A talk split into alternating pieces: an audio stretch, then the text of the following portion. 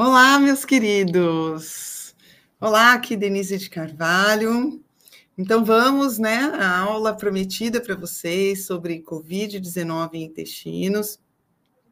É com muita alegria que eu vou dar essa aula para vocês. Primeiro porque foi uma iniciativa eu gosto sempre de comemorar algumas situações, né? Então, como vocês sabem, foi meu aniversário ontem. E, é, além de tudo, comemorar o novo, é, o novo ambiente é, do ponto de vista de saúde em que a gente está, né? É, porque a gente viu aí uma redução da Covid, né, de é, fevereiro para cá, na verdade, né, depois do, do, estouro de casos em janeiro de 2022, é, uma onda jamais vista da doença, e com a nova cepa, a Ômicron. Né? Então, a gente vai falar aqui hoje um pouquinho né, o que a gente aprendeu até hoje, depois aí de dois anos de pandemia.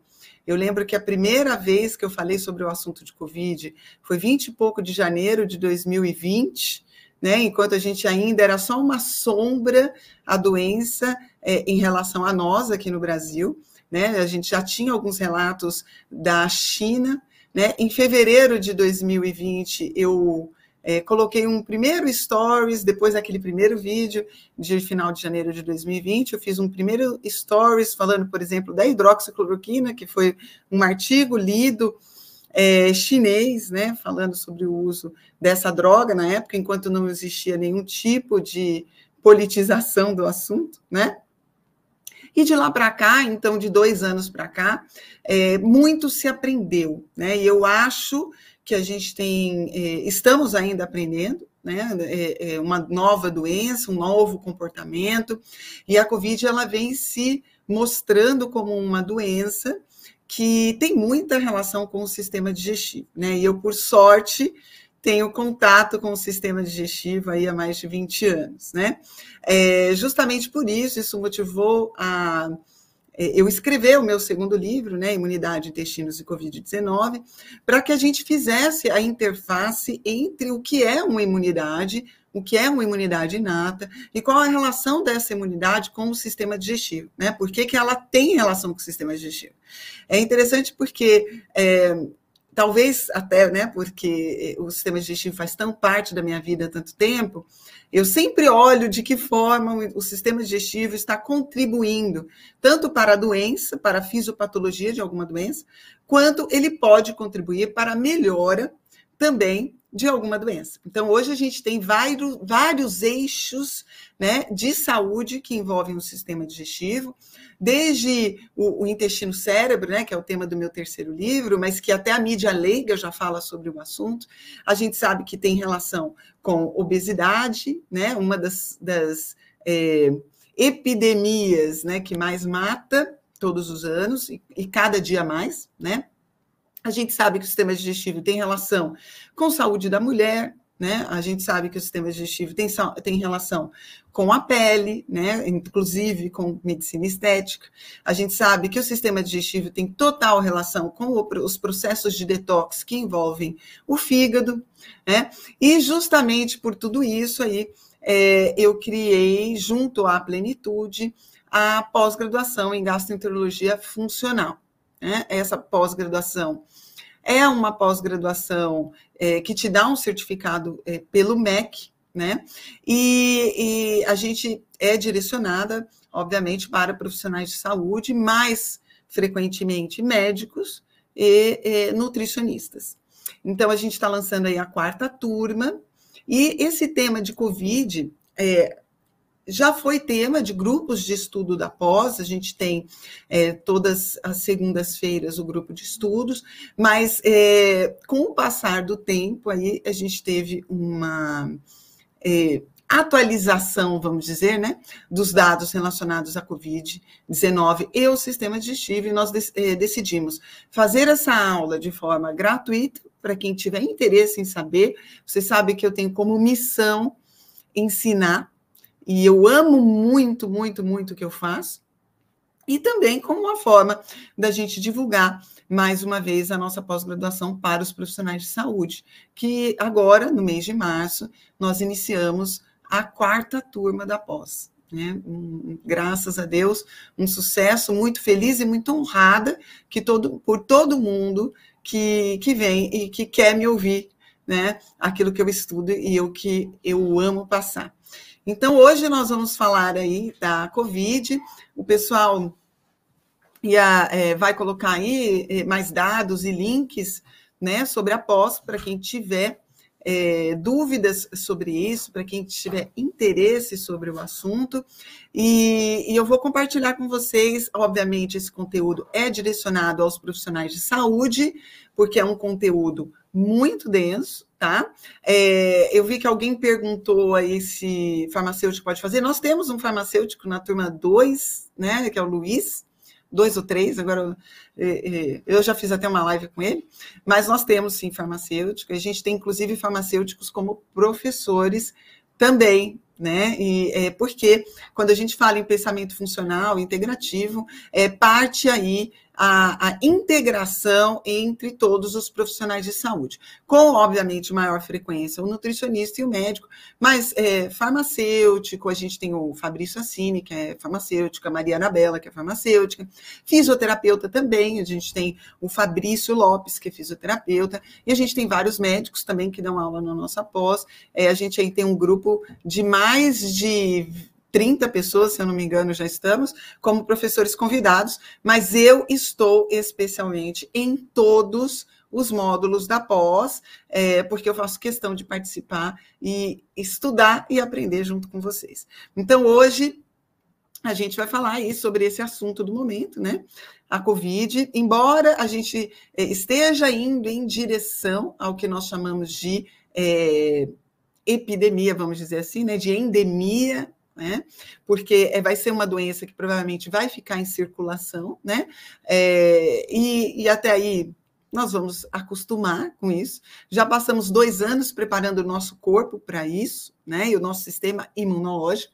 Vocês sabem que o vírus tem uma capacidade muito grande de mutação, e essa última mutação, chamada aí de ômicron, ela chegou a um, um um refinamento que eu venho falando aí nos, nesses últimos dois anos, que é uma tendência que o microorganismo tem de se modificar em direção a se tornar mais infectante, mas menos patogênico.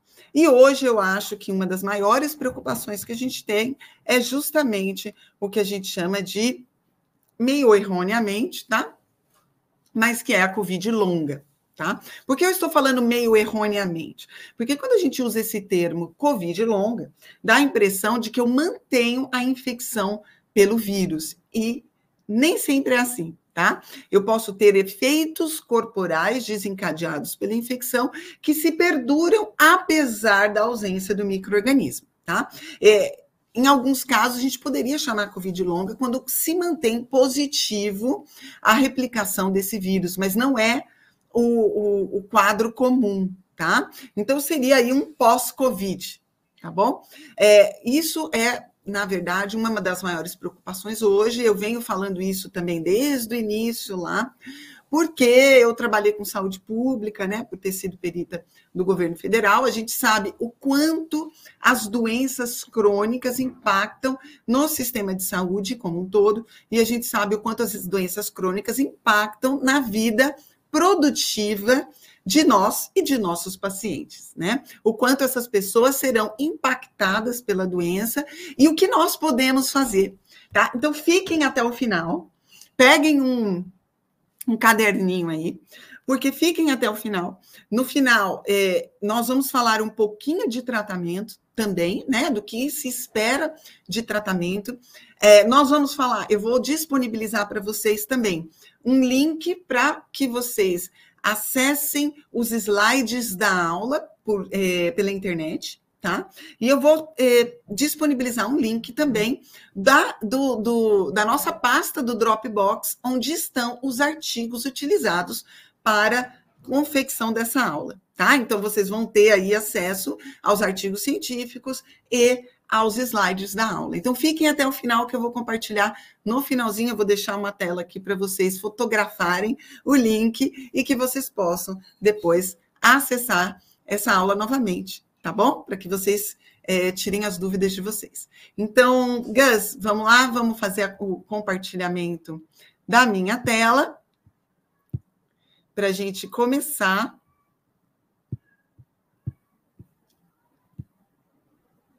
Aqui. Já vai, já vamos entrar.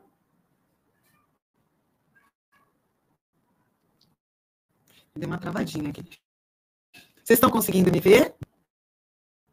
Pronto. Tá tudo bem? Estão conseguindo me ver? Tudo ok? Então vamos lá. Então vamos lá. Covid-19 e sistema digestivo. Nós vamos falar um pouquinho agora, já de cara. Aqui, é, o meu CRM em São Paulo, né, 95573. E a gente tem aqui o meu perfil. Deixa eu ver aqui se não está. Ah, não está aparecendo o compartilhamento. Eu acho que travou. Era só um pouquinho.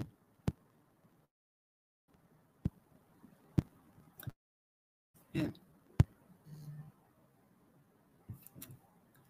Deixa eu ver o que, que aconteceu aqui.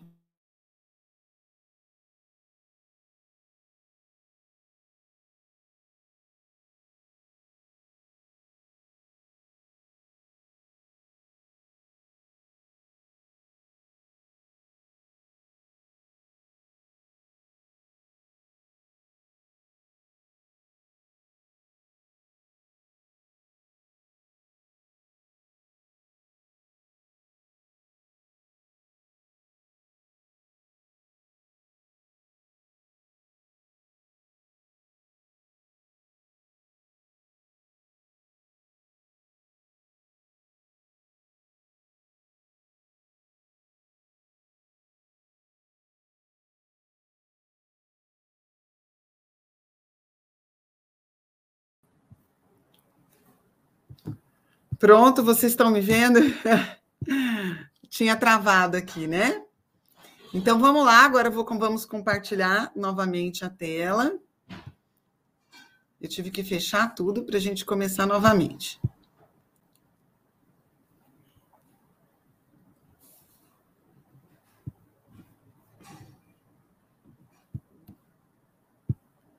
Pronto.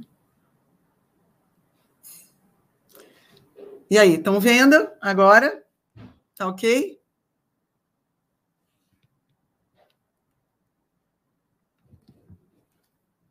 Ah, então tá bom. Já, já recebi a mensagem aqui que, que agora já estamos é, com a tela. Então vamos lá. Em primeiro lugar, a gente tem que saber um pouquinho sobre a fisiopatologia da Covid, justamente para a gente fazer essa relação entre o sistema digestivo e a COVID. Então, vocês vão ver que eu gosto sempre de dar aula tendo como base a fisiologia, né? Dentro do pensamento funcional, a fisiologia é é o local onde a gente aprende para onde a gente se direciona para a solução dos problemas, né? Não apenas a mitigação aí de sintomas, mas realmente tratar a anormalidade da fisiologia. Então, nós vamos entender aqui como funciona o SARS-CoV-2 em relação a essa anormalidade. Né?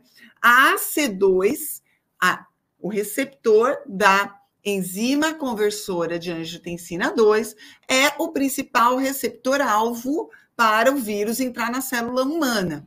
A ligação se dá através da extremidade da proteína spike do vírus ou né, da, da, da, da plataforma vacinal aí, e o receptor da membrana celular. Então, é preciso, para que haja internalização do vírus, que haja essa ligação com esse receptor.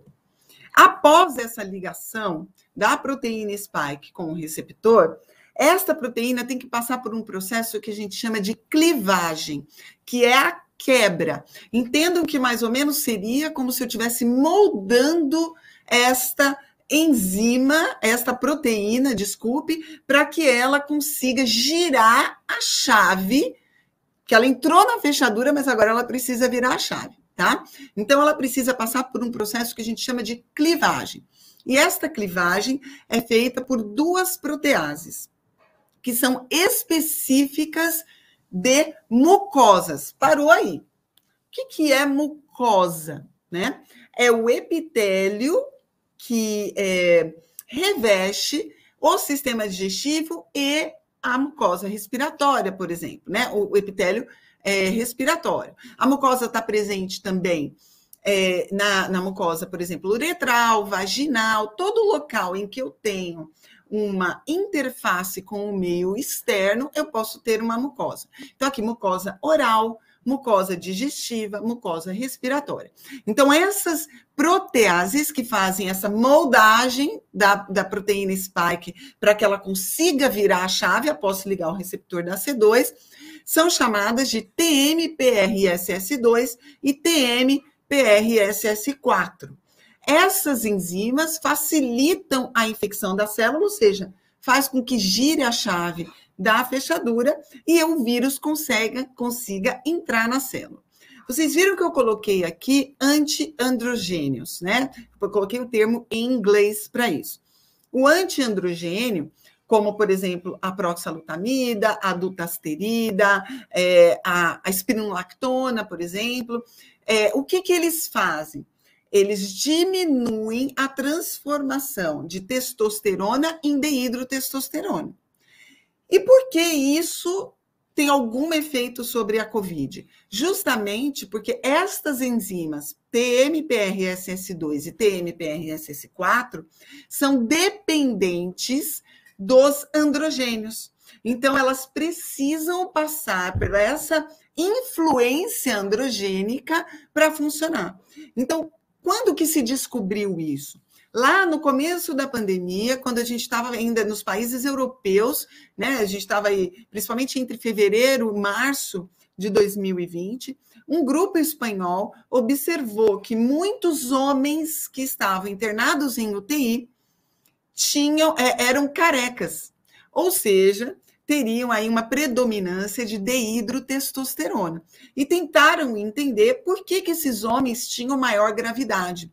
Hoje a gente sabe que é porque os homens que têm muita deidrotestosterona, atenção que não é só homem que tem muita deidrotestosterona, principalmente homens idosos, em que essa balança entre testosterona e deidrotestosterona fica alterada, mas também mulheres na menopausa e mulheres com síndrome do ovário policístico. A gente discute isso na pós junto com o Dr. Sérgio Cabral, no nosso módulo de Sistema Digestivo e Saúde da Mulher.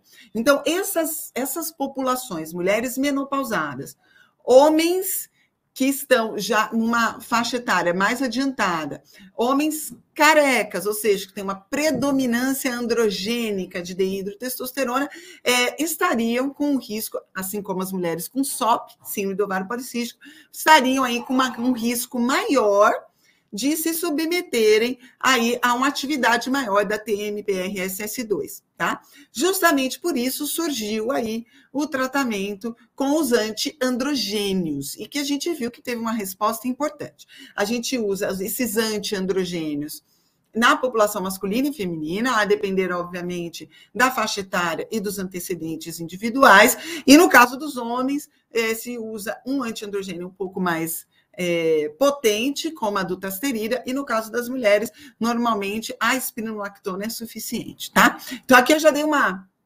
passadinha aí, o porquê faz sentido a gente usar um antiandrogênico durante a COVID. E quando esse vírus né, entrou na célula, a partir do momento que ele passou, essa spike protein passou pela clivagem, virou a chavinha da fechadura e entrou na célula, ele se direciona ao núcleo tá? Para utilizar da nossa máquina nuclear para a sua é, propagação, para a sua multiplicação. Tá? É aí neste núcleo que agem, por exemplo, a ivermectina, a nitazoxanida, e age, por exemplo, o zinco, tá? Fazendo com que haja uma entrada no núcleo mais dificultada, tá bom? Basicamente seria isso. Depois que o vírus entrou, né? É, é que ele começa a se multiplicar. os tecidos corporais que exibem a maior densidade do receptor AC2 são os tecidos que são mais suscetíveis à infecção pelo vírus SARS-CoV-2. Quais são esses tecidos? respectivamente, as mucosas digestivas e respiratórias. Veja bem, eu coloquei respectivamente, porque a mucosa digestiva é a mucosa que mais receptor AC2 tem. Pasmem, mais que o rim e mais que o pulmão. Principalmente o ilho terminal, o delgado terminal e os cólons, inclusive reto. Então, eu vou mostrar isso para vocês. Num primeiro momento, quando a gente começou a estudar a COVID, a gente ficou assim, tá, né? Sistema digestivo tem AC2, mas será que o vírus entra através da mucosa digestiva? Né? Se você for pensar bem, a mucosa digestiva tem AC2, a mucosa digestiva tem TMPRSS2. Então, as duas. É, é, dois mecanismos necessários para a entrada do vírus. Então, será que afeta o sistema digestivo? Isso foi uma das primeiras questões que a gente aventou na época, tá? Em segundo eh, momento, a gente pensou assim: bem, será que eu posso evitar essa entrada a partir do sistema digestivo? Por exemplo? Ou será ainda que uma vez que ele entra através do sistema digestivo, ele pode causar alguma coisa lá no sistema digestivo? Ou o sistema digestivo pode ser usado pelo vírus como forma de disseminação dele próprio? Então ficam as questões aí. Por isso que a gente vai estudar um pouquinho mais da fisiologia, tá? Essa parece ser a base a explicar, a justificar a sintomatologia digestiva da COVID em até 60% dos pacientes, com diarreia, dor abdominal, náuseas e podem acontecer, inclusive, eventos mais graves, como a isquemia mesentérica, né? Quando eu diminuo o fluxo sanguíneo no território que é, irriga o sistema digestivo. Isso pode acontecer por conta da Covid. É, a gente viu no começo, principalmente, menos nas cepas mais atuais, a gente viu, inclusive, episódios de dor abdominal é, evoluindo aí com adenite mesentérica, né, que é o aumento dos linfonodos intraabdominais, causando aí, inclusive, quadros semelhantes de apendicite. Então, alguns pacientes passaram por cirurgias abdominais, inclusive por conta da Covid, né? Principalmente com a cepa original. A gente viu menos isso com as cepas posteriores, mas a gente tem visto bastante efeito digestivo que eu vou mostrar para vocês com todas as cepas, tá? Mesmo que durante a doença isso seja subclínico, a gente vê isso posteriormente também. As complicações digestivas podem aumentar o tempo de internação de pacientes, então isso foi muito comum com a cepa original, pacientes internados com 15, 20, 30 dias de diarreia, tá? E elas podem, justamente por isso, estarem relacionadas a uma maior gravidade, porque se eu tenho diarreia, se eu tenho descontrole hidroeletrolítico, eu aumento a possibilidade do sistema renina-angiotensina ficar desequilibrado tá? Então, eu aumento a gravidade da doença. Ao mesmo tempo, a gente já teve artigos científicos mostrando que o fato de eu ter uma diarreia, desde que ela seja autocontrolada, ou seja, controlada no ambiente hospitalar, né, seja monitorada do ponto de vista de é, controle hidroeletrolítico, ela pode também diminuir a gravidade da Covid, uma vez que a via retal pode ser uma via de eliminação do vírus e, com isso, diminuir a carga viral do hospedeiro, do paciente doente. Tá? Então, tem as duas vertentes aí. Bem, quando a gente está falando em sistema imune, né, durante os críticos, as críticas primeiras horas e dias de exposição a um novo patógeno, é no sistema imune inato que nós confiamos a nossa defesa. O sistema imune inato é o sistema imune virgem, sem contato com aquele microorganismo. Então, a primeira vez que tem contato com esse microorganismo, né, é, é no sistema imuninato que a gente confia. As respostas do sistema imuninato não são específicas para patógeno algum. Elas dependem da integridade das barreiras mucosas Prestem atenção nessa frase, tá? E de um grupo de estruturas que asseguram essa integridade, de substâncias produzidas nesta barreira mucosa e de células fagocíticas, ou seja, que exercem a fagocitose, por exemplo, os monócitos, né, que são os macrófagos, né, fora da luz é, do vaso, eles fazem a fagocitose, digerem o microorganismo e apresentam esse antígeno para o sistema imune adaptativo, tá bom? Então, o sistema imune inato é necessário para isso. A resposta imunidata é requerida para o desenvolvimento da resposta imune adaptativa, que é aquela que há produção de anticorpos. Isso chamou muito atenção no início da Covid, porque a gente percebeu que a população que estava mais protegida em relação ao vírus era a população que tinha o sistema imune inato mais forte. Quem é? As crianças né? Porque tem um sistema, eh, a imunidade da criança ainda depende muito do sistema imuninato, porque teve poucos encontros microbianos, né? Então ela tem pouca produção de anticorpos ainda. Ela tem um sistema imune adaptativo ainda muito ingênuo. Então a criança tem muito poderoso o sistema imune inato. Então, as crianças foram as mais protegidas contra efeitos mais graves da doença. E o idoso, ao contrário. O idoso ele tem muito mais preponderante o sistema imune adaptativo pelo pela quantidade de exposição ao longo da vida a vários micro-organismos diferentes, fazendo com que o sistema imune adaptativo esteja muito desenvolvido.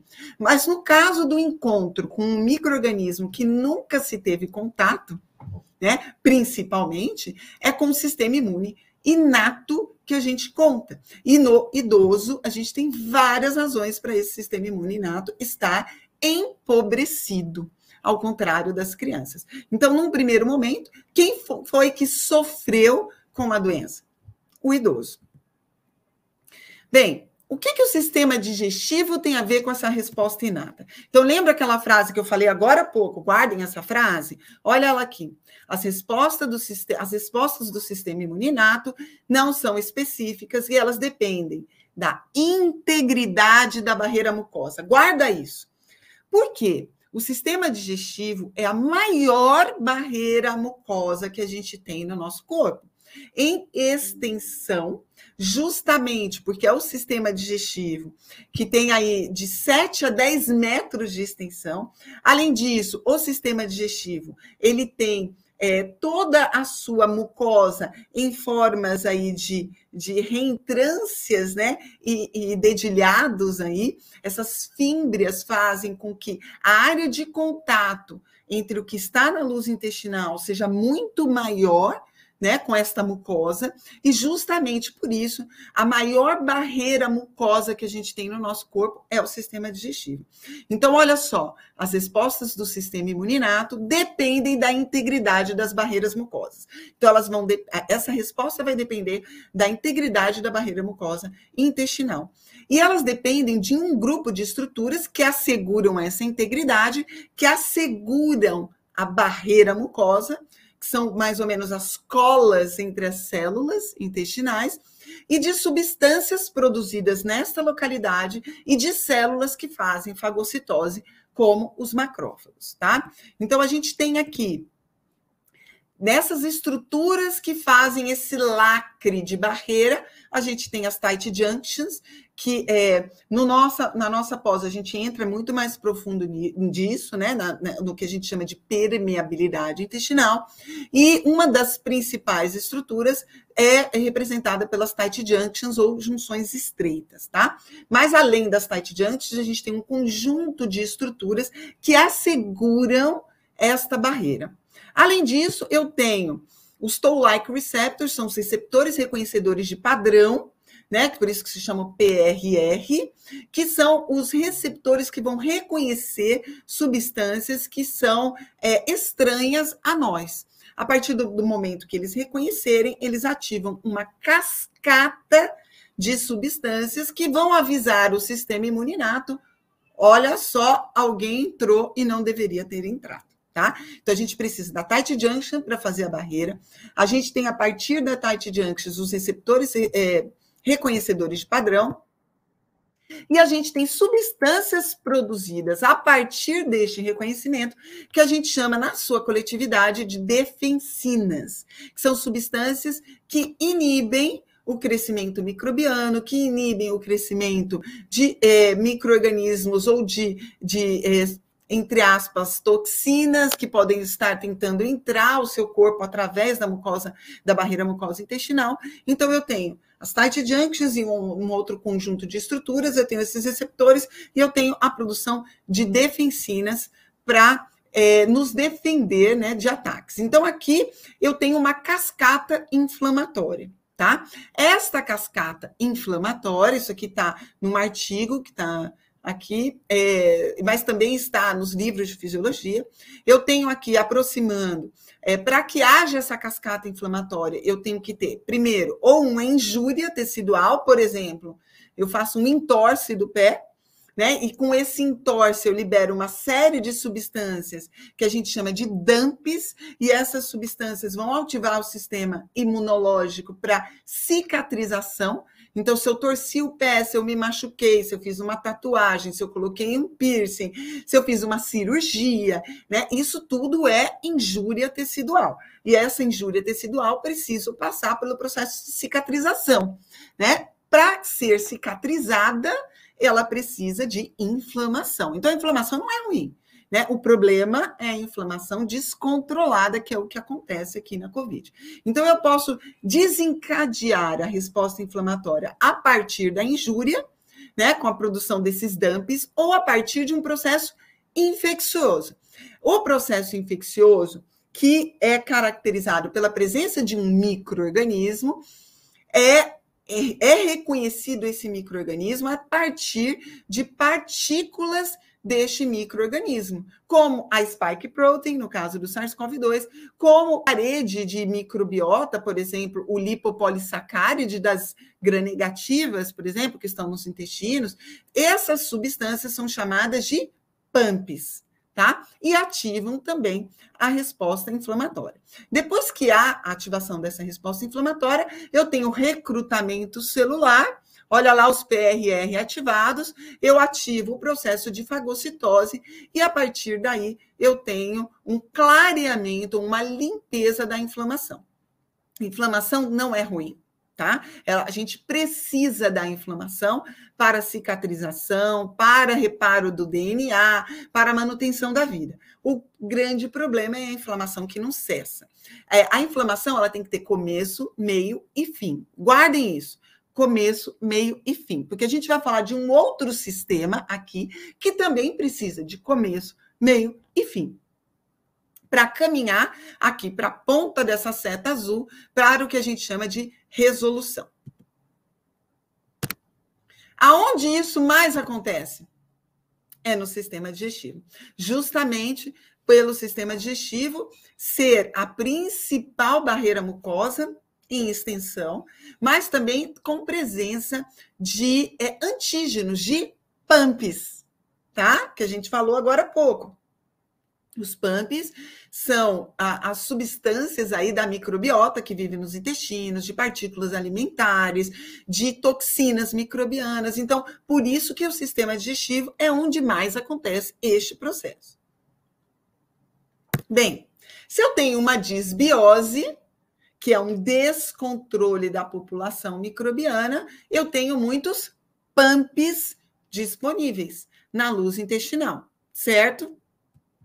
E aí, com esses PAMPs presentes, eu fico ativando a resposta inflamatória. Essa resposta inflamatória causa um aumento da produção de citoquinas, que são substâncias produzidas a partir da, da dos, dos PRR, né? Quando um receptor reconhecedor de padrão reconhece algo estranho, ele ativa a produção de citoquinas.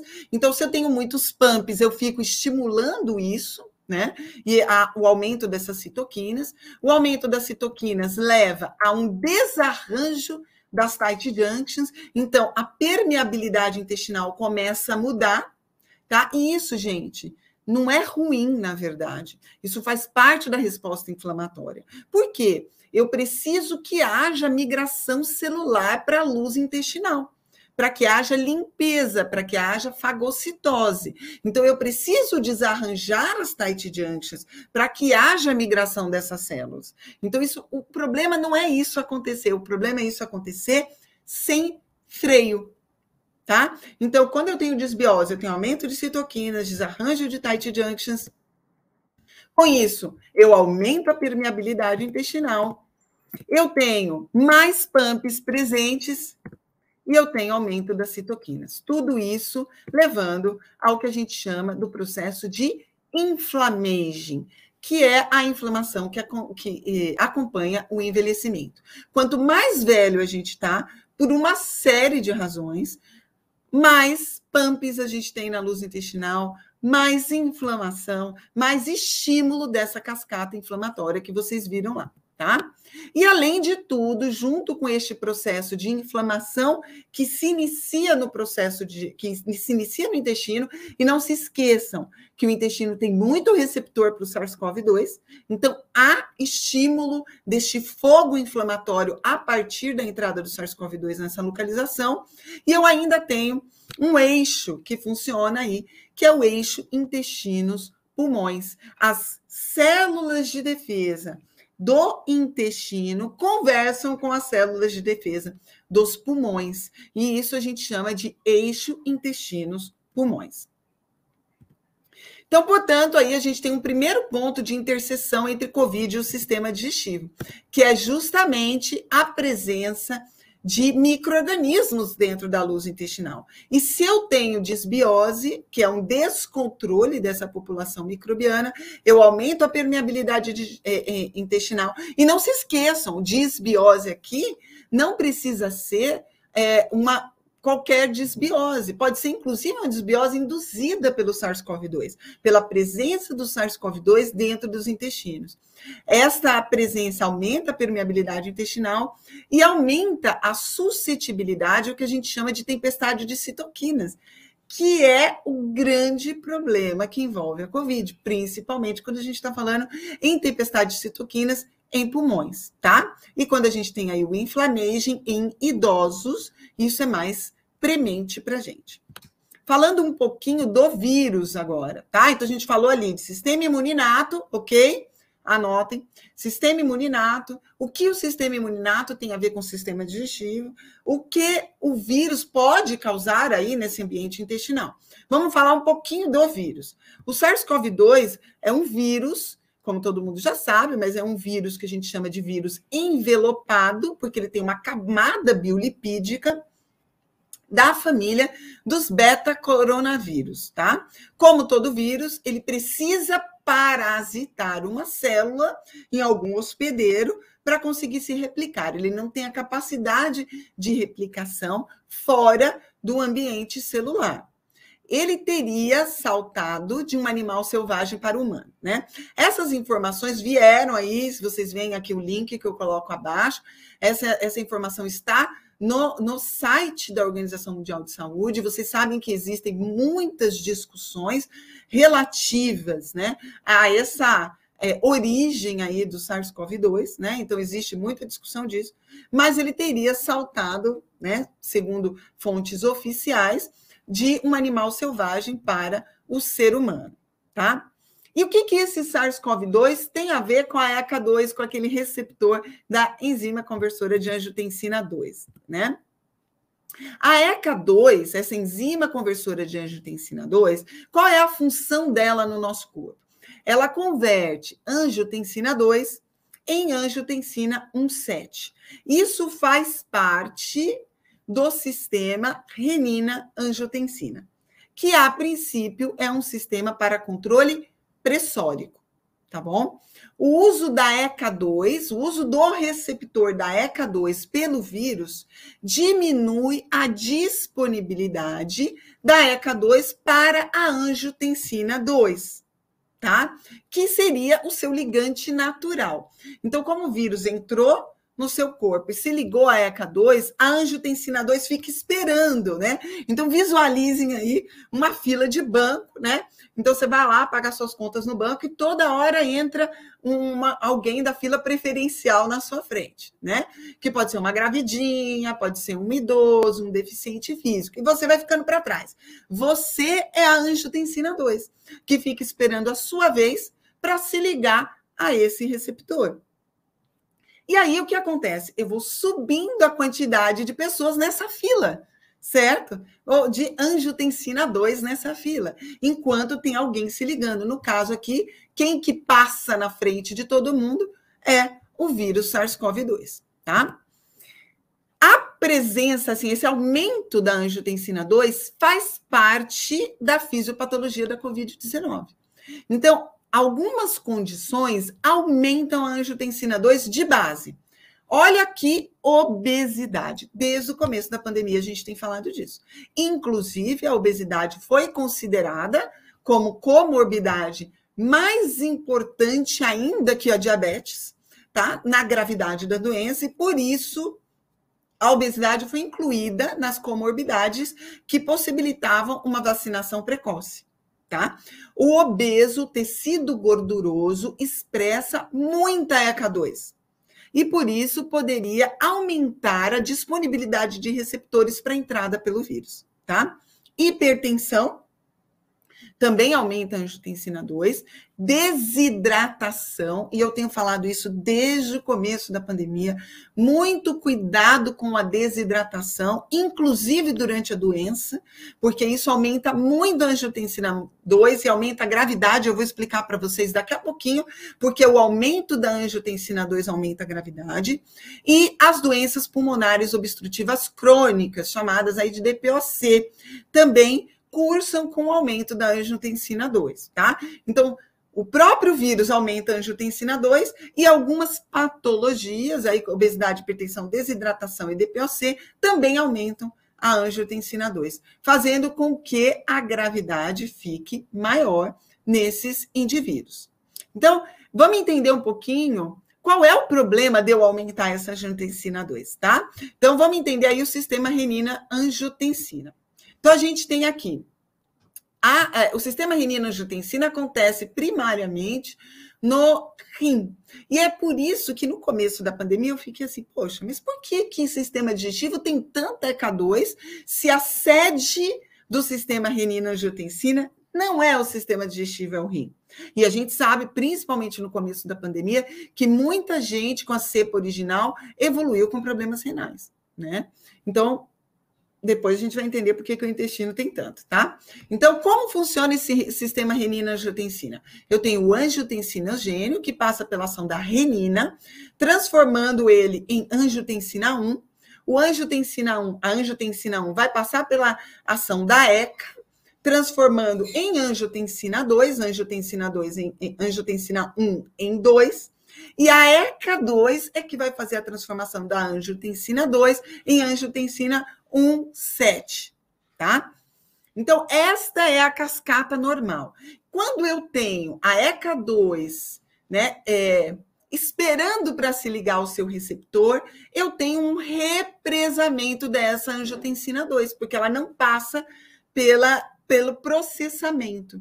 E aí eu tenho diminuição da angiotensina 1,7, porque a angiotensina 1,7 vem da angiotensina 2. Como eu, a ECA2 não está disponível para fazer essa transformação, eu represo angiotensina 2 e falta angiotensina 1,7. O sistema renina-angiotensina é crucial para a absorção de renal de sódio e manutenção da pressão arterial, tá? Como a resposta inflamatória, lembra que a gente mostrou lá a cascata inflamatória, que tem começo, meio e fim? Eu falei, guardem isso. Sistema renina-angiotensina é a mesma coisa. Ela tem que ter começo, meio e fim. E o fim do sistema renina-angiotensina é a angiotensina 1,7, tá? Qualquer fator que causar aumento da angiotensina 2 em relação à angiotensina 1,7 causa inflamação, principalmente nos tecidos que expressam mais ECA2, sistema digestivo e pulmões, tá? Então, toda vez que eu tenho represamento da angiotensina 2, eu tenho mais inflamação. Quando que eu tenho mais inflamação? Paciente obeso é mais inflamado. A gente já sabe disso, né? Paciente hipertenso, paciente desidratado, só que a desidratação é uma condição, a princípio, né? É, transitória. Mas se eu tenho um processo que já está aumentando a angiotensina 2 com uma infecção pelo SARS-CoV-2 e eu vou lá e desidrato, eu aumento ainda mais a angiotensina 2, eu aumento ainda mais a gravidade da doença. Em teoria, qualquer aumento na expressão da ECA2 ou da TMPRSS2, lembra aquela enzima necessária para moldar a proteína spike para ela conseguir virar a chave da célula?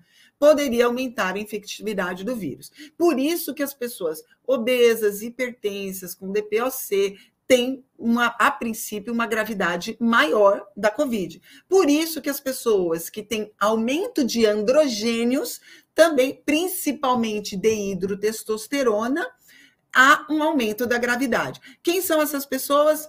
Mulheres com síndrome do ovário policístico, mulheres na menopausa, homens idosos e homens que têm já geneticamente um aumento da expressão da dehidrotestosterona, que são os homens que são muito peludos, os homens que têm é, calvície, né? É, androgenético aí. Então, essas são as populações que têm maior possibilidade de agravamento, né? Então, o que que aumenta aí a expressão da angiotensina 2? Por exemplo, desidratação, obesidade, hipertensão, gestação, é uma coisa que a gente vem discutindo. Falando em hidratação, né? Porque a placenta tem muita ECA2. Então, a gravidez também traz uma possibilidade de agravamento maior pela infecção pelo Covid. E os pacientes que, tão, é, que são mais androgênicos. Aqui eu faço até um parênteses. A gente teve, principalmente no começo da pandemia, um aumento, inclusive, de mortes nos é, atletas fisiculturistas, por exemplo, porque eles usam muitos derivados da dehidrotestosterona. E estes derivados da dehidrotestosterona, a princípio, aumentam a expressão da TMPRSS2. E justamente por isso que eles, oh, poxa, mas como é que um atleta tem maior gravidade? Porque usa derivados da dehidrotestosterona. Quem usa é, testosterona em si não necessariamente tem aumento da gravidade. Por quê? Porque depende do balanço entre testosterona e dehidrotestosterona. Idoso tem mais testosterona? Não, idoso tem menos, né? Assim como nós mulheres vamos diminuindo a produção dos nossos hormônios femininos, os homens idosos também vão diminuindo a, a, a formação da testosterona, mas eles têm mais dehidrotestosterona. E esse desequilíbrio entre dehidrotestosterona e testosterona é que aumenta a gravidade, tá? Então, o idoso não tem mais testosterona, mas ele tem mais dehidro, né? Proporcionalmente. E por isso eles têm mais gravidade também da doença. Então, os tecidos que mais expressam a ECA2 seriam os mais atingidos: pulmão e intestino delgado. Pois é, tá? Mesmo que o paciente seja sintomático. Então, aqui tem inclusive um, um, um, o DOI do artigo aqui. É, essas, essas coloridinhos, tá? Tem a ver com a presença da é, desculpa aí o barulho, da expressão dos receptores para o coronavírus, tá? Então, aqui, ó, expressão da AC2. Olha só, quanto mais escuro o quadradinho, maior a densidade de receptores, tá? Então, aqui, olha qual é o tecido que mais tem ECA2. Deixa eu ver se eu consigo aproximar aqui. Consegui. Intestino delgado. Olha só. Né? Pouca gente sabe disso. Mas não é só o intestino delgado, não. Olha aqui, ó, que eu vou mostrar para vocês, tá? Rins tem menos que intestino delgado, mas tem. Olha aqui, próstata. Eu tive um caso de paciente com prostatite por Covid. Tá? Porque o vírus pode chegar lá, principalmente em pacientes que são mais constipados, né? O bolo fecal no terço inferior do, do, do intestino, né? Ali na, na, na, porção retal, aumenta o tempo de contato, né? De, do vírus que, que tiver sido ingerido e, e que conseguiu chegar no reto, ele consegue passar através da mucosa retal para a próstata. Então, próstata tem muito é, receptor, tá? Então a gente tem aqui pâncreas, a, a, gente teve uma quantidade aí variável de pacientes com pancreatite também, sinais de afecção pancreática pós-Covid. Olha aqui, esse aqui é interessante vocês olharem, que é testículo. Tá? Então, a gente tem, inclusive, pós-vacinal, a gente tem visto, e já tem artigos publicados nisso, uma diminuição da viabilidade de espermatozoides pós-vacinal e pós-doença, tá? Que pode durar mais ou menos aí de dois a três meses após a infecção, tá? Por causa da afecção aí, da inflamação causada no testículo pela presença da spike protein, tá? Eu tenho cólons aqui também, tá? Mamas, fígado, né? A gente sabe, tem muitos pacientes evoluindo transitoriamente com aumento das enzimas é, hepáticas durante a Covid, pelo esse processo inflamatório causado pelo vírus, tá? Interessante isso, né? E aí a gente tem um segundo ponto aí de interseção entre Covid e o sistema digestivo, que a AC2 tem maior expressão no delgado, onde a gente, ela exerce algumas funções. Foi essa incógnita que eu tive no começo da pandemia que eu fiquei pensando, poxa, mas para que que a gente tem AC2 no intestino delgado? Né? Se o sistema eh, da, da AC2 é o sistema renina-angiotensina, ele acontece principalmente nos rins, o que, que a AC2 está fazendo no intestino delgado? Vamos lá, vamos aprender um pouquinho mais sobre isso, tá? Então, a gente já sabe que o sistema digestivo é muito afetado pelo SARS-CoV-2 e que ele usa a C2 como forma primordial de entrada nas células. A disponibilidade da C2 pode estar no cerne de gravidade da doença, tá? Então, quanto menos disponibilidade da C2 para ligação da angiotensina 2 e transformação em angiotensina 1,7, maior a gravidade da doença, certo? Então, ó, permeabilidade intestinal e AC2. No intestino saudável, a AC2, olha só, descobri isso com a Covid. Olha que maravilha que é a oportunidade da gente aprender com os desafios da vida, né? A Covid veio para me ensinar que existia a AC2 no sistema digestivo e que ela tem uma função. A AC2 ela trabalha para conduzir transportadores de aminoácidos para a superfície epitelial intestinal. Então, a AC2, ela tem uma função de transporte transmembrana, que aqui no intestino saudável é usado para o transporte de aminoácidos.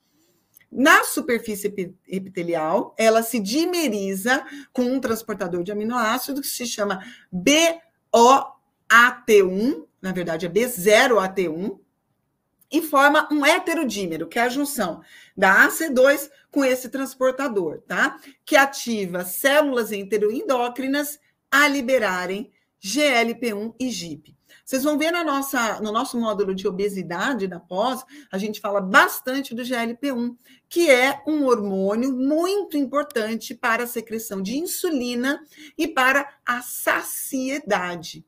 Vocês estão começando a entender por que muita gente, aliás, praticamente todo mundo, ah, tem uma certa alteração de glicemia após, durante e após a Covid, e eu tenho visto isso em pacientes que já são diabéticos pós-vacinais, tá?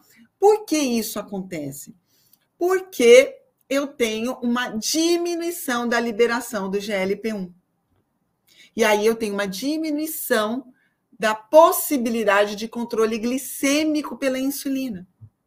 Então, quando eu tenho Covid, pela ação da Covid, do vírus SARS-CoV-2 nos intestinos, eu tenho uma diminuição do GLP-1 e, com isso, um aumento da glicemia, tá? Durante, e eu posso manter isso por algum tempo após Covid.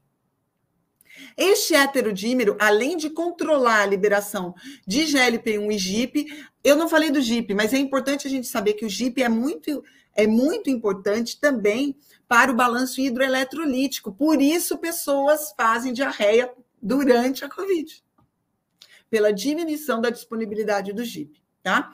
O heterodímero AC2B0TA1 também promove a absorção de glutamina, que a gente sabe que é um aminoácido importantíssimo para a manutenção da imunidade intestinal, para a manutenção da barreira intestinal saudável. Então, se eu tenho uma diminuição desse transporte de glutamina, eu aumento a permeabilidade intestinal, né? E eu tenho também uma alteração do transporte de triptofano no intestino delgado e que vocês vão ver que é essencial para o controle da microbiota intestinal. Então, uma vez em que há comprometimento dessa C2, eu tenho comprometimento da, da liberação do GLP-1 e, portanto, uma tendência a aumento da glicemia nos pacientes.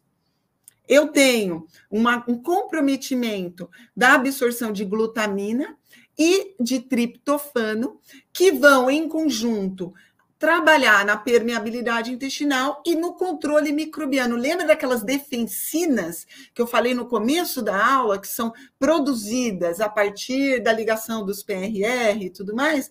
O triptofano trabalha aqui nessas defensinas. A ocupação da AC2 nos intestinos deixa a enzima menos disponível para o heterodímero, o que pode alterar o equilíbrio glicêmico ao influenciar na liberação do GLP-1 e pode alterar a manutenção da barreira intestinal ao influenciar na, na absorção de glutamina e triptofano. O triptofano é importante na ativação da via da mTOR, intestinal para a liberação dos peptídeos antimicrobianos, que a gente chama de defensinas, que diminuem as citoquinas inflamatórias e promovem a formação das tight junction. Então, esses peptídeos antimicrobianos ainda controlam a microbiota. Então, o que, a gente espera num pós-Covid? Disbiose. E aí, aumento da inflamação intestinal. Olha aqui essa figura. Olha só, gente. É, isso aqui é de um artigo de 2013. Não tem nada a ver com a Covid. Olha que interessante que já se sabia isso e que eu, Denise, não sabia, tá? E eu, eu acredito que muita gente não sabia disso. Olha aqui o triptofano, né? Se ligando ao heterodímero. Olha lá, B0AT1, AC2. O triptofano usa este transportador para ativação da via da mTOR no intestino delgado para liberação de peptídeos antimicrobianos que vão controlar a população de microorganismos. Então, triptofano é muito importante para a produção das defensinas. Por isso que uma dieta rica em triptofano também é importante. Outra coisa é a gente também tem um comprometimento da absorção de glutamina, que vai afetar o sistema imune intestinal e a permeabilidade intestinal. A redução da disponibilidade da AC2 nos intestinos, causado pelo SARS-CoV-2 ocupando o receptor ou pela proteína spike ocupando o receptor, leva a um aumento da permeabilidade intestinal e desbiose, e pode estar por trás, inclusive, do que a gente vê na pós-Covid, e a gente tem vários artigos agora falando sobre isso. Tá? Que é o que a gente chama de Covid longa. Atenção que esse termo não é o termo mais adequado, né? Eu poderia falar aí de é, pós-Covid, né? Porque Covid longa dá a impressão de que ainda há micro-organismos se multiplicando. Pode acontecer, mas não é o, o, o grande, a grande massa de pessoas aí, tá? Então, a persistência de sintomas diversos após a doença aguda tem sido relacionada, entre outras coisas, com alterações da microbiota e da permeabilidade intestinais, tanto da microbiota intestinal quanto da permeabilidade. Os principais sintomas relacionados à microbiota são fadiga, queda de cabelo e perda de memória. Gente, se vocês não trabalhavam com o intestino antes da Covid, vai ter que aprender a trabalhar. Porque com a quantidade de pacientes que passaram pela Covid e a quantidade de pacientes vacinados com vacinas de tecnologia de RNA mensageiro, que causam a produção da proteína spike, mesmo que transitoriamente naquele corpo, há desencadeamento desses processos, porque a proteína spike também ocupa o receptor da AC2, tá? Estudo prospectivo encontrou queda importante de cepas produtoras de butirato, como o, é, o, Fecalibacterium prausnitis, que é uma, uma, um tipo né, de microbiota que é saudável, né, de bactéria saudável, após seis meses da doença em pacientes ainda queixosos de Covid e também com aumento de lipopolissacárides circulantes. O que, que quer dizer esse aumento de lipopolissacárides? O lipopolissacáride não é para ser absorvido. Tá? A gente tem muito lipopolissacáride na luz intestinal, mas não é para ser absorvido. Se ele foi absorvido, isso mostra que há aumento de permeabilidade intestinal. Então, eu tenho aumento, eu tenho disbiose, aumento de permeabilidade intestinal, a disbiose caracterizada pela diminuição de bactérias que produzem butirato. Olha a importância de uma dieta rica em fibras durante e pós-Covid. Eu já tenho post falando sobre isso, tá? Porque eu facilito a manutenção dessa bactéria produtora de butirato, que é anti-inflamatório. Mas a gente vê que os pacientes que têm mais queixas pós-Covid são aqueles que têm diminuição dessa microbiota produtora de butirato e que têm dosagem de lipopolissacárides circulantes. Nós, pessoalmente, é, nos pacientes de consultório, detectamos um aumento da zonulina, que é aquela proteína que controla a permeabilidade intestinal, um aumento da calprotectina e da lactoferrina em pacientes com sintomas persistentes. Os marcadores não precisam estarem todos presentes ao mesmo tempo. Por exemplo, fazer um exame de fezes e ver zonulina, calprotectina e lactoferrina aumentada. A gente vê que alguns têm mais lactoferrina, outros têm mais zonulina, uns têm mais calprotectina, mas é, eu, é por isso que eu coloquei aqui interrogado. Será que isso depende da genética? Pode ser que sim, né? É, esses achados todos, né, aumento da zonulina, calprotectina, lactoferrina, são consequência, é, tanto consequência como uma tentativa de controle da inflamação intestinal durante e pós-Covid. E aqui eu vou dar o um exemplo, né, é, aqui da lactoferrina. Olha só que interessante esse artigo aqui, que eu tenho o SARS-CoV-2. Se eu tenho lactoferrina, que é produzido pelas nossas células de defesa, está presente no leite materno, por exemplo, a própria lactoferrina pode ser manipulada e é, suplementada em doses a partir de 100 miligramas, né? Ela impede a ligação, ó, do receptor, tá? Então, ela impede a ligação, a lactoferrina dificulta a ligação do SARS-CoV-2 do SARS-CoV-2 com o receptor. Isso aqui é um exemplo de um estudo coprológico, né, um estudo de exame de fezes, mostrando um pH extremamente ácido, bem típico de disbiose, né? E um paciente, olha a calprotectina dele, né? Isso aqui é um pós-Covid, com 3.220 de calprotectina. É, esse paciente não tinha alterações intestinais pré-Covid, né? E aí a gente vê que a gente considera isso de alto risco para uma doença inflamatória intestinal. Não quer dizer que necessariamente seja uma doença inflamatória intestinal. Nesse caso aqui, olha a lactoferrina altíssima, né? Eu tenho normal até 7.200, estava 107 mil.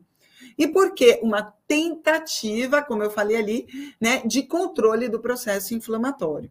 Então, eu posso até fazer uma suplementação dessa lactoferrina. Só que é um outro paciente, olha só que interessante, calprotectina baixa mas olha a presença da zonulina e da IgA secretória, né?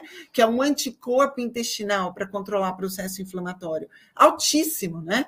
Altíssima IgA secretória, uma zonulina fecal, aí mostrando uma baita permeabilidade intestinal. Quem vai ter aumento de calprotectina, de permeabilidade? Isso é individual, né? Mas isso mostra que há um desequilíbrio intestinal pós-Covid. Né? Outras causas para o aumento da permeabilidade e desbiose na COVID né, e no pós-doença é, por exemplo, a vasculite do leito digestivo, levando à isquemia da mucosa. Então, pacientes, por exemplo, intubados, né, com uma, ou pacientes que evoluem para fase grave, com diminuição da oxigenação.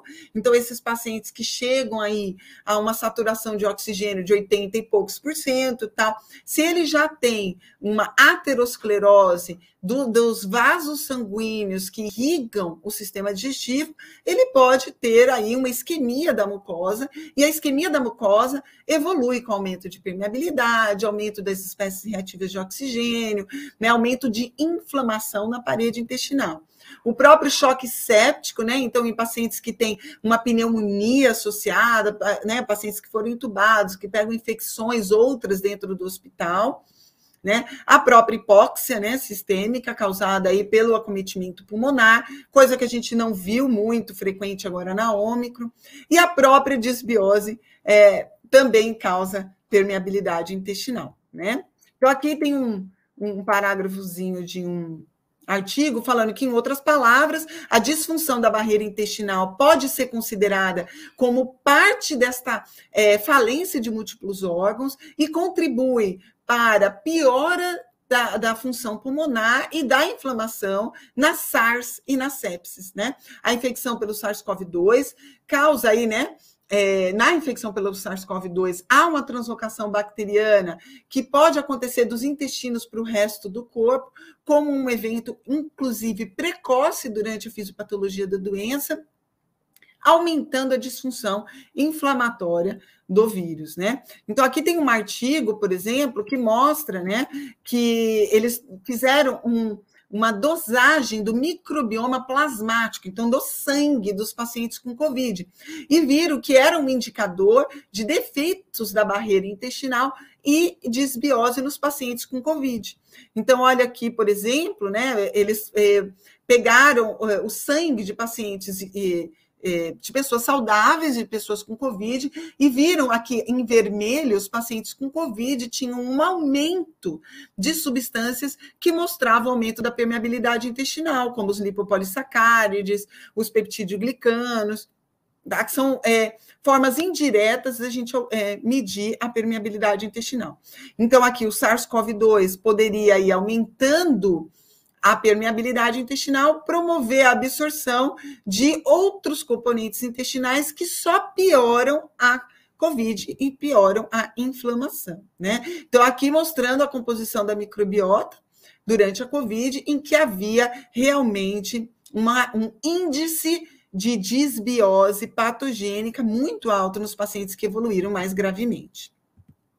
Então, aqui a gente tem a disbiose, o aumento da permeabilidade intestinal, aumentam a possibilidade da COVID grave, e ao mesmo tempo, a COVID grave aumenta o dano nas mucosas dos intestinos, potencialmente alterando a permeabilidade intestinal e a disbiose. Né? Então, uma coisa leva a outra, né? O que começou primeiro, né? Quem veio primeiro, o ovo ou a galinha?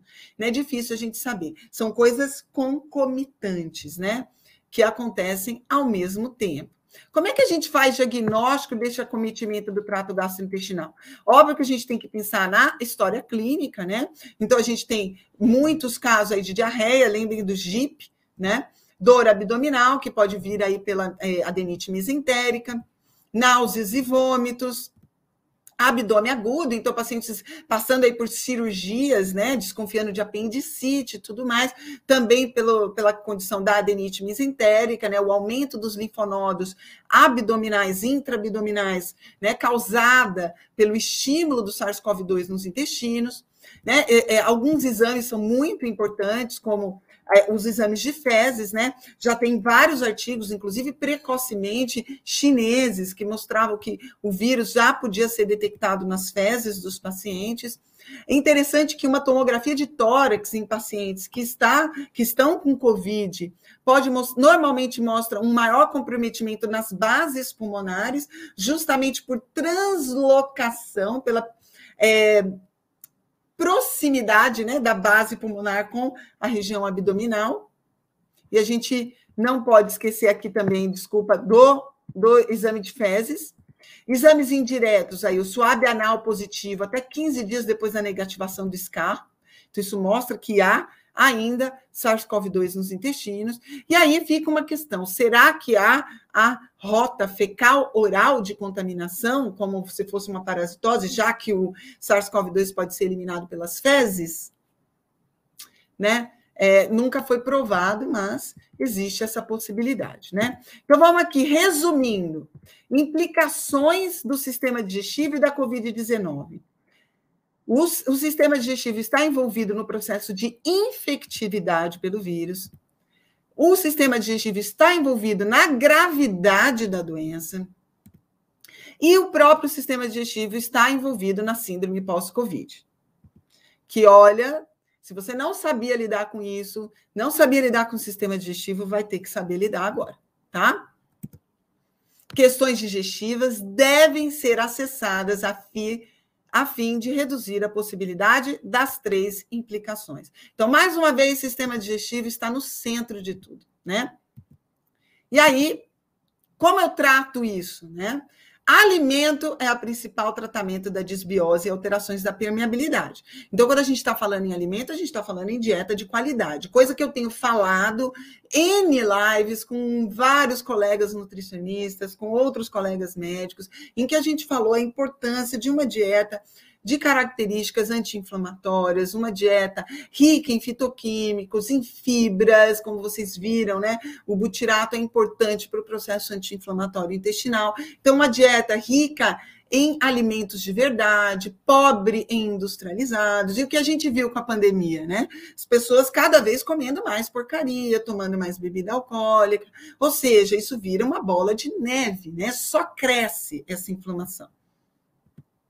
É, manobras ainda associadas a uma dieta de qualidade, né? Manobras que melhorem a, quali a qualidade da digestão, ela também ajudam, né, preventivamente, como o mindfulness, né, o comer consciente, a meditação, o comer devagar, consciente do ato de, de se alimentar, a mastigação, até transformar o alimento numa pasta na boca, o que faz com que o processo digestivo seja mais rápido, né? E sobra menos alimento para a microbiota se alimentar. Enzimas digestivas, principalmente em idosos, as próprias enzimas digestivas podem ser a partir de alimentos como o abacaxi, o mamão, o kiwi, né, que são muito ricos em, em, enzimas digestivas naturais, né, que vêm aí das frutas. Nesses casos, comer esses alimentos antes da refeição né? O uso de pool de aminoácidos, lembra a importância né, da glutamina e do triptofano na saúde intestinal, mas a gente tem outros aminoácidos muito importantes para os processos de detox, de proteção hepática, né? como a cisteína, aí a gente entra, por exemplo, com o NAC, N-acetilcisteína, que é usado durante a Covid como um baita antioxidante, né? Uma vez que ele é precursor da glutationa no fígado, mas é importante aí, então os aminoácidos são muito importantes.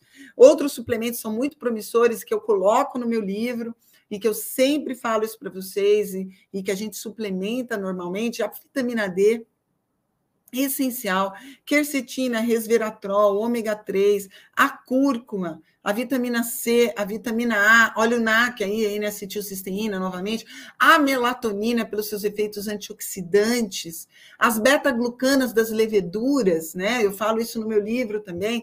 Então a gente tem vários suplementos ricos em beta-glucanas, fazendo uma suplementação de glutamina e triptofano, é, e a própria lactoferrina que eu comentei com vocês, que ajuda a bloquear o receptor, né? Mas é importante também porque todos esses suplementos são anti-inflamatórios para o intestino. Né? Isso a gente nem está falando da mitocôndria em si, porque eu também poderia usar suplementos mitocondriais, como a coenzima Q10, o PQQ, o ácido málico, tá? O NADH, e isso tudo a gente fala na nossa pós, tá bom?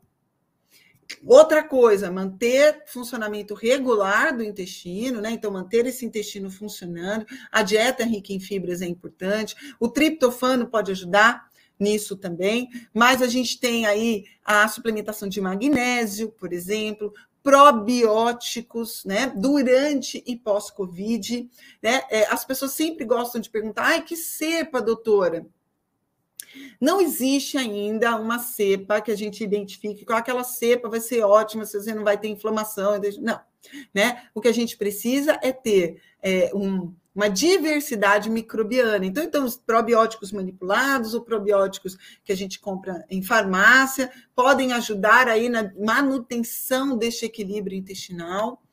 É, dois fitoterápicos são importantes e se destacam no processo, que é o Sambucus nigra, que é o elderberry, que eu falo também no meu livro, é, que é o extrato de sabugueiro, a gente tem aqui no Brasil, ele é usado na forma de tintura ou do extrato seco, e a equinácea purpúrea, que também é um baita fitoterápico para é, sistema imunológico inato, tá? E que tem, a gente já tem alguns estudos aí falando para durante a doença, mas eu já pensaria no pré-doença, antes de adoecer, o uso desses fitoterápicos. E não esquecer, obviamente, da hidratação sempre constante,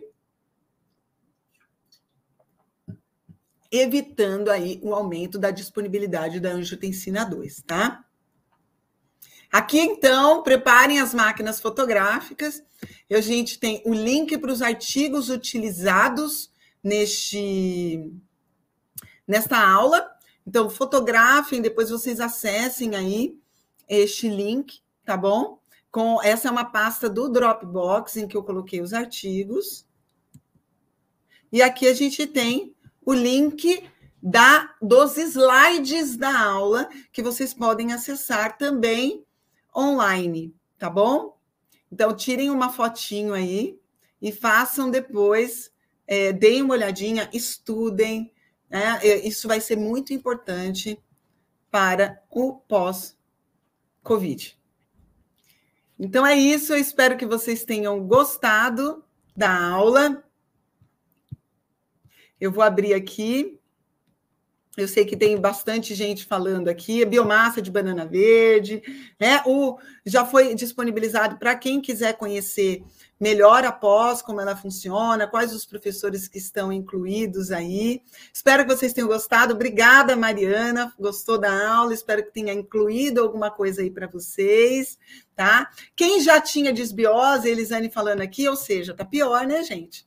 Tá pior, né? Se eu já tenho desbiose, eu já tenho um ambiente propício àquela cascata inflamatória que vocês viram. Né? Então, se eu tenho aquele ambiente propício, eu já parto de um, de um patamar acima, né? Então, muito cuidado, os pacientes mais desbióticos também podem ter uma gravidade maior. Muito obrigada, Nayara, Neuza, Rita, né? É, o a quem tem síndrome do intestino irritável, não necessariamente. Embora a gente ensina isso na pós também, né, no, no, módulo de doenças funcionais do sistema digestivo, que a síndrome do intestino irritável também tem envolvimento de microbiota. Né? Então, é claro que eu tenho que ter uma genética positiva para o desenvolvimento da síndrome do intestino irritável, mas eu posso ter aí uma disbiose concomitante. Então, todo mundo que tem problemas intestinais tem que estar tá esperto, né? Obrigada, Poliana, Dani Messias, Grazi Pascoal, muito obrigada, viu? É, fico, Vanessa, tá? Então, a, a, essa live vai ficar salva para vocês assistirem. Os slides vocês acessam pelo link. E a gente tem também aí a pasta de artigos no Dropbox que vocês também têm que acessar, né? Então, é, eu espero que vocês tenham gostado dessa aula. Quem for profissional de saúde e tiver interesse, a gente já colocou aí o link da pós para vocês conhecerem. Esta aula foi um exemplo de uma aula que a gente é, ministra na pós, tá? A gente trabalha sempre tento falando de fisiologia, de como funciona na normalidade, e a partir daí é que a gente trabalha as doenças. Esse é o pensamento funcional, né? É a mesma medicina, é a mesma fisiologia, não tem nada novo, tá? Mas é só um ângulo de visão que é um pouquinho diferente, tá? Obrigada, Virgínia. As mulheres bombando aqui, né, gente? Rosana, Virgínia, Clarice, a TT veio falar oi aqui para todo mundo. para variar, né, TT? É, a Suane, oi, minha querida tá? Umbelina, tá? Paula Martins, Rosana, Sulanita, Adriana, obrigada. Tá bom? Muito obrigada, viu? Ah, então, Andresa, o aniversário foi meu, os 47, né? E chegamos.